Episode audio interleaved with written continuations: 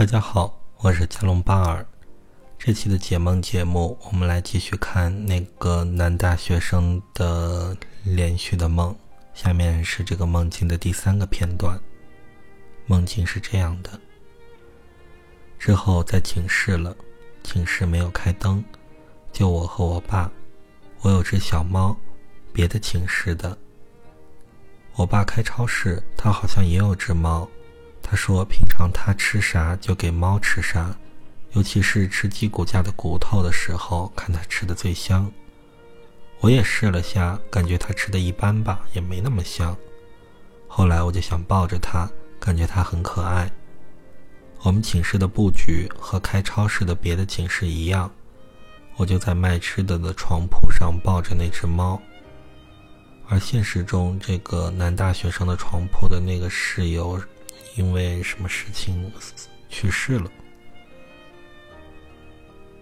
他在梦中坐的那个床铺，就是他去世舍友的床铺。那接下来是继续梦境的叙述。我也看着我现在住的床铺，就在我坐的这个床铺的对面，感觉那里很温馨。我爸在一个舍友的床铺上，这个梦的叙述就结束了。下面是我的解释：梦中，男孩来到了潜意识的情感世界的深处，也就是情感世界一般是用寝室来代表，就寝室就睡觉的地方，所以就是发生情感的地方。而梦中是深夜，也就是他来到了潜意识的深处。在梦中，那只小猫代表了这个男孩内心柔弱可爱的一面。他抱着猫，就是他跟自己的这一部分发生了链接。现实中，他可能不太表露自己柔弱可爱的一面，但是在梦中，他看到了自己的这个部分，来抱着它。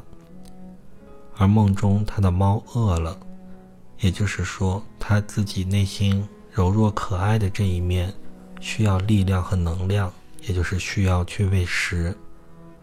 而他发现自己的状态有点不好，因为梦中他梦到的是去世的那个舍友的床，他坐在那个床上。而他想要变得好起来，也就是男孩希望回到自己的床。那整个这个梦，大概就是这个意思。嗯。下面应该还有最后的一个片段，我们放在明天的节目里去说。那谢谢大家，再见。